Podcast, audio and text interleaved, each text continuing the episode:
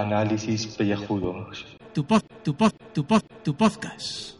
Y cada día el de más gente limpia. Saludos queridos contribuyentes, volvemos a la senda de las noticias y bueno, pues no sabía cuál comentar en todo este batiburrillo de noticias internacionales con o de Caracas, el Torra admitiendo no sé qué cosas y todo esto que ya sabéis.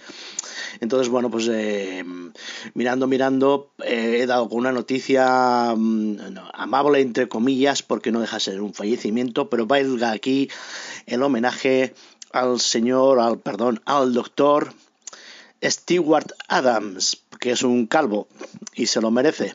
Este señor es el doctor científico que inventó el ibuprofeno. Bueno, él junto con pues, un equipo ahí en una universidad del Reino Unido y ha fallecido a la provecta y longeva edad de 95 años de edad.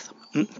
Eh, yo la noticia la he visto en varios eh, diarios de estos online. Ahora mismo la estoy mirando, leyendo en el 20 minutos y está fechada el 2 de febrero. En realidad falleció, por lo que dice su Wikipedia, el 30 de enero del 2019 en Nottingham, Reino Unido.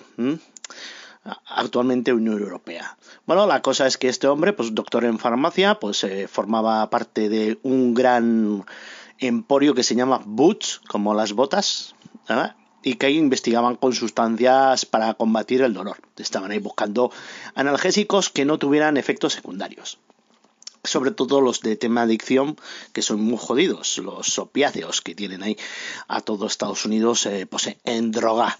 Bueno, en diciembre de 1961, según eh, 20 minutos, dio con la fórmula del ibuprofeno que probó él mismo para paliar los efectos de una resaca. Bueno, esto es para generar clickbait, evidentemente. Tú si estás trabajando en un sector farmacéutico y es una empresa seria, tú no puedes andar experimentando con pastillicas a ti, a ti mismo, para empezar.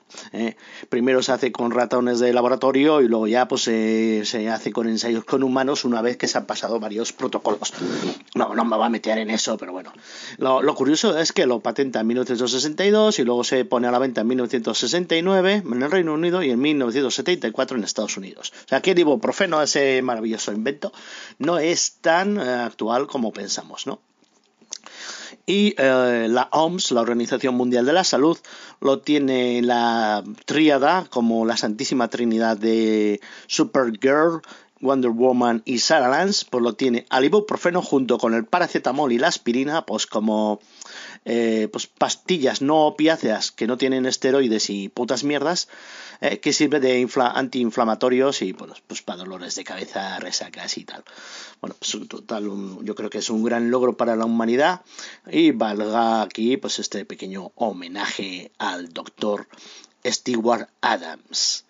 Y ahora os dejaré con Julio porque seguramente ha tenido que hacer em, consumo de algún ibuprofeno de estos o sus variantes pues para poder aguantar eh, pues esto de la gala de los Goya. Porque vamos, eh, vaya, vaya truñaco que se fabrican. Eh, mierda pura. Con perdón, voy a dejar de ponerme escatológico porque al parecer cierto sector de la población podcastera se está adueñando de, de esa terminología y de ese humor y está haciendo pues una balcanización del asunto y mejor dejarlo para otro momento. Ea.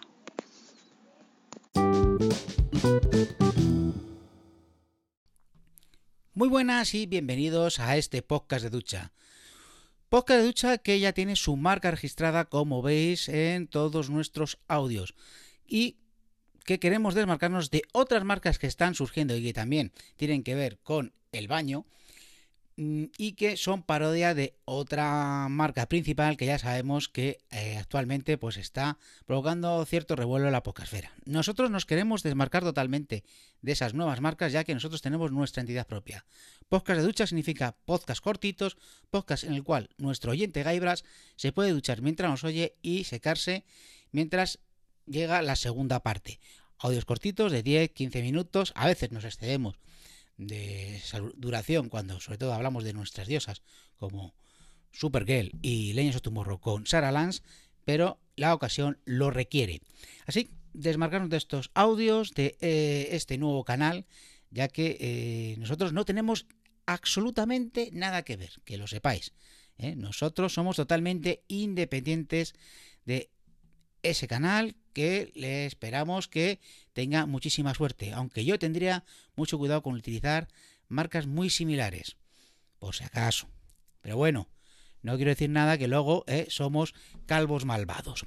Por otro lado, la noticia del día es que ayer fueron los Goya, los cuales pues eh, no me enteré que eran los Goya hasta ayer por la tarde, si no hubiese hecho un audio sobre qué me parecen estos premios que son los Oscar del cine español.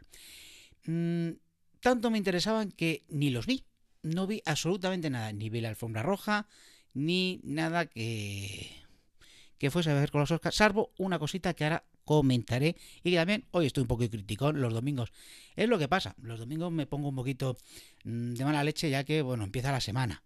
Eh, aunque estoy de aunque estoy aquí pues eso prácticamente todo el día tirado eh, sin hacer nada aunque es mentira porque realmente esta mañana grabado bueno eso no tiene nada que ver bueno da igual que los Oscars a lo que voy que mm, que sobre todo a mí lo que más me llena de orgullo y satisfacción es el Oscar que le dieron a Chicho Ibañez Serrador, que se lo merece con todas la ley. No sé ni cómo fue la ceremonia, presentada por Andrea Bonafuente y Silvia Abril. Eh, a mí, pues bueno, pues me parece un, un showman correcto para hacer y presentar este tipo de galas, Buenafuente, pero ya digo que no sé si la han criticado o no la han criticado. Tampoco estuve eh, en Twitter ahí pues viendo lo que decían, ya que bueno, me puse a ver una gran serie que es de Deuce, que es una serie de David Simon, que me acabé pues la temporada segunda y me gustó bastante y me puse a ver el segundo episodio de Legends of Tomorrow. Pero bueno, he visto un poquito los ganadores de los Goya y parece que la ha ganado la película Campeones, de la cual eh, conozco el nombre, pero no, no la he visto. Eh, mejor dirección, Rodrigo Sorogoyen por El Reino. Esta sí que me llama esta película del Reino, pero el resto es eso. Está Fesser, eh, Iñaki La Cuesta, que no sé quién es, y un nombre que no sé quién es. Eh, Adgar Farhadi, no sé, todos lo saben, por una se llama Todos lo saben, no tengo idea. Protagonista, Javier Gutiérrez, la Torre, que ganó otra vez por el reino, eh, y Coronados, vamos, eh, los de siempre. Eh, actriz protagonista parece que ganó Susi Sánchez, que es una actriz muy reconocida en el mundo del teatro, pero poco en cine, lo cual me alegro bastante. Nanya Ring, eh, la que habla así, como susurrante, eh, La P y Lola Dueñas. Actor de reparto, ganó Luis Zaera por El Reino, estaba también Antonio La Torre, que pesa Antonio La Torre, madre mía. Actriz de reparto, ganó Karina Yuste, estaba nominada a la Talana del Castillo, por cierto. película iberoamericana, Roma, y bueno, los demás, pues si los, si los Oscars nos importan de narices el premio a mejor efectos especiales, sonido, maquillaje y peluquería, pues imagínate el Logoya. ¿Qué quieres que os diga? De luego ya quería hacer que lo único que vi fue eh, a un amigo que anteriormente era podcaster y ahora se ha hecho youtuber y que se dedica a hacer spam por todos los grupos que está de Telegram y entre un momentito a verle. Eh, me hace mucha gracia, me hace mucha gracia y va con cariño esto, pero me hace mucha gracia eh, que comentes, que entres, le eches un ojo, pero yo tres horas mm, mirando el careto a dos personas que están viendo los Goya, pues no, no, no es mi mejor Mm, plan para pasar el sábado por la noche. Me hubiese gustado más haber estado por ahí cenando y después tomando una copa. Pero ayer surgió que no pude salir, con lo cual me puse a ver algo que creo que es más interesante, que es una película o una serie